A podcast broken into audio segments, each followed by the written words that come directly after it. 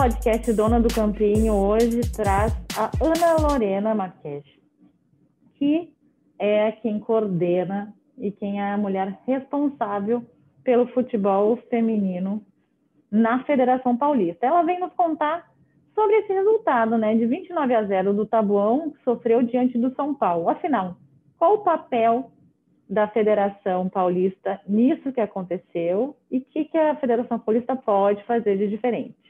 Lorena, eu queria primeiro te perguntar, assim, qual uh, a questão do, né, da, da goleada em si. Qual o papel da federação nesse momento, no que aconteceu? Eu acho que assim, a federação tem um papel importante de, de fiscalização, mas a gente tem que entender até onde a gente pode ir, né? Acho que esse é um papel, é importante a gente sempre lembrar até onde é a nossa jurisdição. É, o o tempo de pandemia agora realmente ela fez com que os clubes tivessem essa diferença, independente, assim, isso aconteceu em termos de sociedade, a gente tem que lembrar sempre que é, teve essa diferença de sociedade como um todo, então isso com certeza reverbera para o futebol, tanto masculino quanto feminino, isso vai, vai acontecer, isso é, já é pensado, tanto que alguns clubes menores, eles acabaram tendo e saíram por não terem condições, né, porque cada cidade tem a sua, a sua especificidade, cada cidade tem tem a sua liberação, então tem tudo isso também. Eu acho que a gente está passando num processo do futebol feminino de desenvolvimento. O futebol feminino, além da pandemia, ele está num processo de desenvolvimento e a gente precisa procurar ações, principalmente para esses clubes que estão se desenvolvendo muito mais, para que a gente consiga separar. Por exemplo, a CBF fez em 2017 a primeira e a segunda divisão. Isso já estava no, já está no plano da federação fazer primeira e segunda divisão é, já era uma coisa conversada até com a Aline quando a gente estava aqui em janeiro, como, que gente, como é possível esse ano, mas a gente precisa atrair esses clubes, né, para que a gente possa tentar diminuir, tentar deixar esse produto cada vez mais atrativo.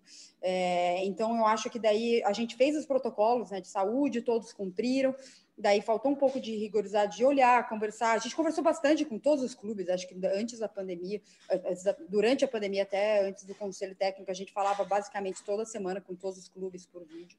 Então, acho que faltou um pouco mais a gente conversar e mostrar para eles que não dava para eles participarem. Eu acho que uhum. faltou um pouco disso. Que a gente tem que lembrar, não é tão simples assim, juridicamente, você impedir, né? Porque ele é um campeonato Pois é, amador, é, porque ele é, uma, é, um, é um time afiliado, né? Como é que funciona legalmente? É um Sim, ele, por exemplo, o campeonato é, de futebol feminino, né, da Federação Paulista, ele é um campeonato amador. Ele, todos os clubes filiados da Federação Paulista, eles recebem esse convite. Nós abrimos também para clubes de licença especial. Esses clubes de licença especial, é, para eles poderem tirar, é, é, muito rigoroso, porque é uma licença especial, é o caso de Realidade Jovem, é o caso do que se o Caldeirão entrasse, Franca entrasse, então são casos, o Centro Olímpico na base, então tem uma licença especial que é toda, é, a gente olha, tem, tem toda essa parte.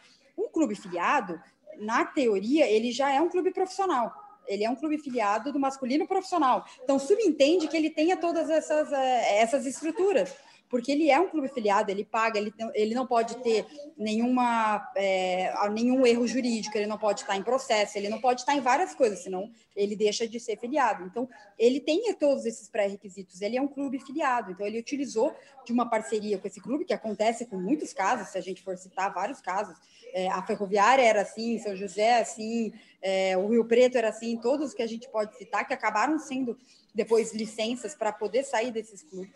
É, então, é, é, não é tão simples assim, porque ele é um clube filiado profissional, então subentende que ele tem várias estruturas, que ele tem tudo isso. Então, não é tão simples assim. Daí tinha todos os pré-requisitos médicos. Então, eles tinham médico, eles tinham todo o protocolo, e o que a dificuldade que eles tiveram depois foi a questão de campo, né, na liberação da prefeitura.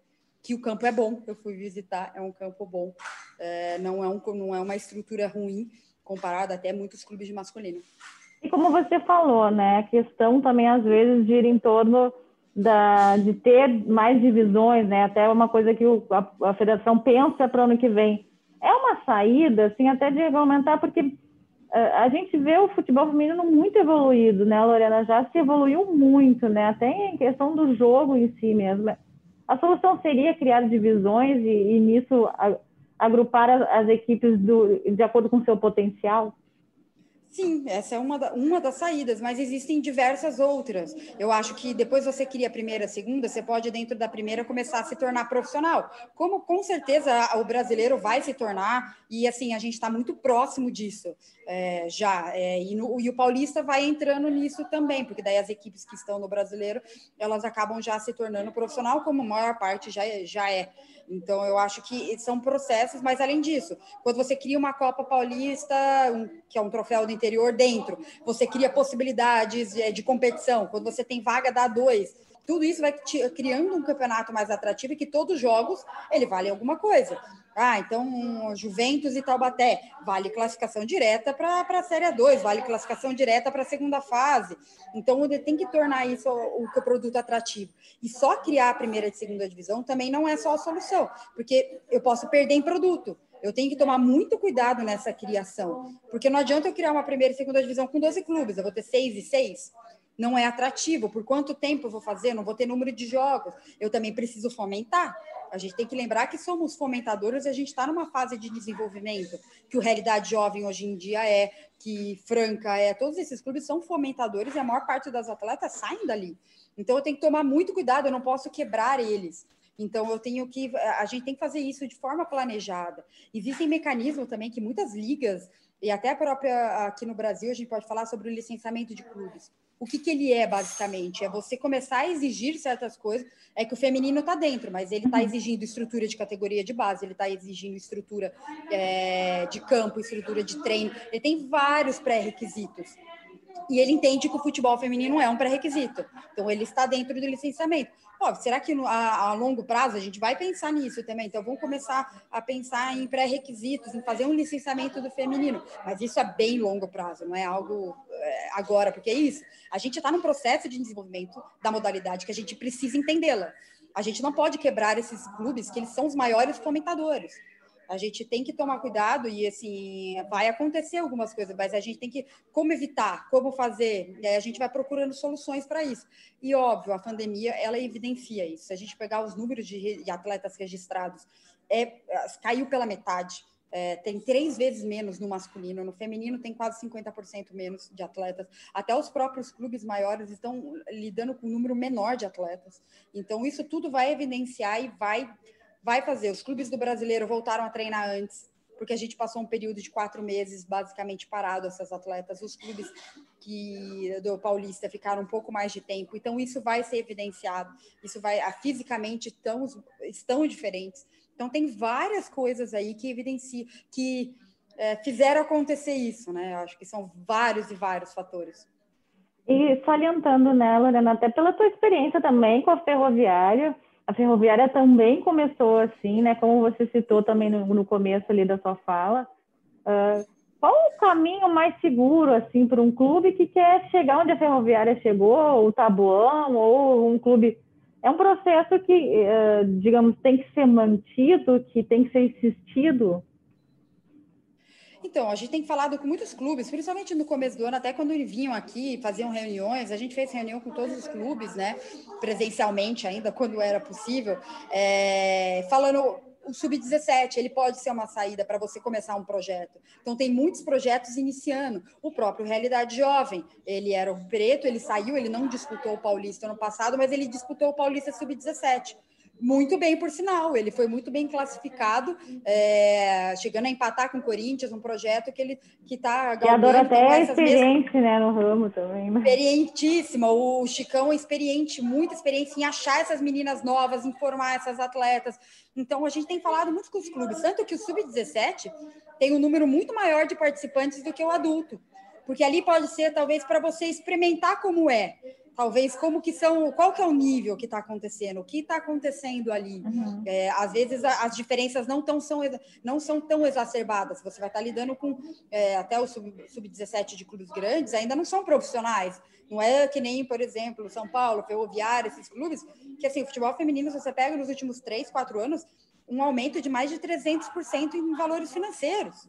Assim, ele deu um salto e, e, é um salto de qualidade, um salto de qualidade das atletas de treinamento, de calendário. Então, eu, a gente tem aconselhado muito esses clubes, às vezes, a entrar no Sub-17, alguns, às vezes, acabam entrando, como o caso do Nacional, que está indo bem, que veio com uma parceria, o caso do Juventus, são clubes ali que já sabem né, fazer, mais ou menos. Então, acho que é tudo processo. Acho que cada um tem que saber a sua estrutura, cada um. A gente tem que conversar bastante. A gente conversa muito com os gestores, falando o tempo inteiro, é, capacitando e indo atrás. É, então, acho que é, é uma conversa. Enquanto essa primeira e segunda divisão ela não vai acontecendo, a gente tem que atrair também. A gente precisa de um número, um incentivo também a parte de valor financeiro.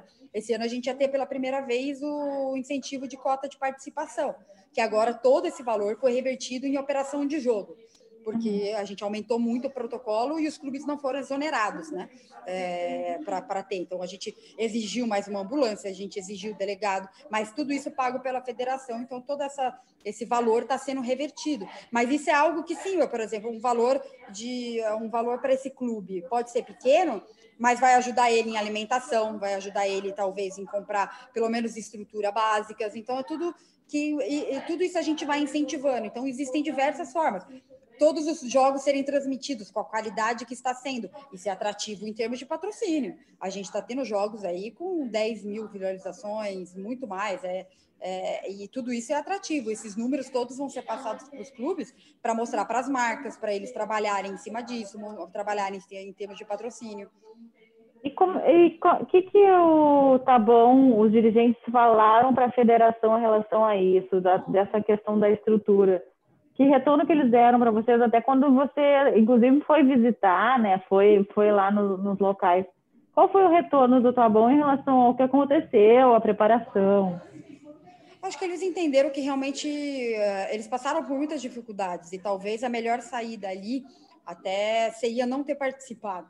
Eu acho que eles entenderam um pouco que a, a, qualidade do campeonato, as exigências que estão ocorrendo. Então, tinha uma federação inteira ajudando eles em todos, eh, toda a parte operacional também, para que eles pudessem é, participar, para que já que eles estavam inscritos, tudo isso, a gente fez toda uma operação junto com eles. Então, eles conseguiram entender que às vezes é um momento de recuar às vezes é um momento de alguns, por exemplo, quatro clubes recuaram, deram esse passinho para trás para que o ano que vem faça. Então, acho que eles entenderam que não é tão simples assim. É difícil em tempo de pandemia. Eles perderam muitos patrocinadores, eles tiveram dificuldade de campo de treino. É, então, eles tiveram muita dificuldade, isso vários clubes também, de trazer meninas de fora de você conseguir trazer e alojar por tempos de pandemia, ainda mais as meninas às vezes mais novas aí, de 18 anos, que está muitas vezes com a família. Então, eles perceberam que, que foram muitas dificuldades e que talvez fosse o melhor passo ali, mas que agora, já que estão, vamos fazer a melhor coisa, a gente vai fazer, vai ajudar em algumas coisas. As meninas querem jogar, as meninas estão com vontade, elas querem participar disso é, e aproveitar esse momento. E uma das coisas que também foi muito falada é tá, vocês vão receber doações, vocês vão receber estrutura, vocês vão receber. Tá, mas ele não pode não chegar para atleta e não pode ser só para hoje.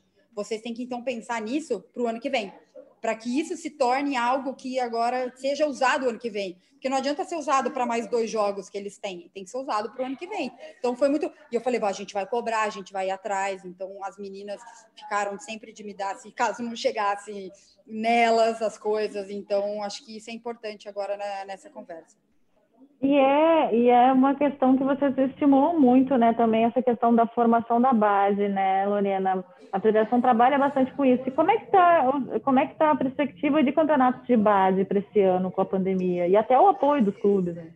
Então, amanhã a gente vai ter o conselho técnico do Sub-17, estamos com alguns clubes, são poucos clubes, por enquanto seis clubes, vai ser muito pequeno. A gente fez é, bem reduzido, a gente quer que ele seja pequenininho mesmo, para a gente garantir segurança para os clubes realmente que têm estrutura para poder fazer isso. Então, acho que a gente fez o convite para os oito melhores clubes do ano passado, é, mas alguns mesmos também acabaram não conseguindo participar. É, e daí a gente vai ter esse campeonato sub-17, é o único que vai ter de categoria de base esse ano. É, também o Sub-14 era um festival, então a gente vai deixar provavelmente esse festival para frente, mas a gente vai ter esse Sub-17 que ele, ele, é muito importante, né, que ele aconteça para ter um marco. Ele é o primeiro campeonato de base é, estruturado e que ele acontece regularmente no Brasil desde 2017. Eu quero olhar, eu acho importante a gente olhar daqui 20 anos e a gente olha, olha, esse campeonato nunca acabou. Até eu gosto de pesquisar, gosto de olhar, você pega essa, os campeonatos. Ah, ele aconteceu em, em 91, daí ele aconteceu em 97. Daí a Marta foi campeã sub-19 de um campeonato que aconteceu uma vez, no Vasco. Daí você vai vendo e assim, não, agora não, desde 2017 esse campeonato acontece. Mesmo que ele menor, num formato pequeno, com todas as testagens, com os clubes que realmente conseguem participar, com o número reduzido de atletas. Então vai ser o mesmo protocolo, ele é igualzinho o protocolo do adulto, igual, mas a gente vai ter esse, esse campeonato de base amanhã, o conselho técnico.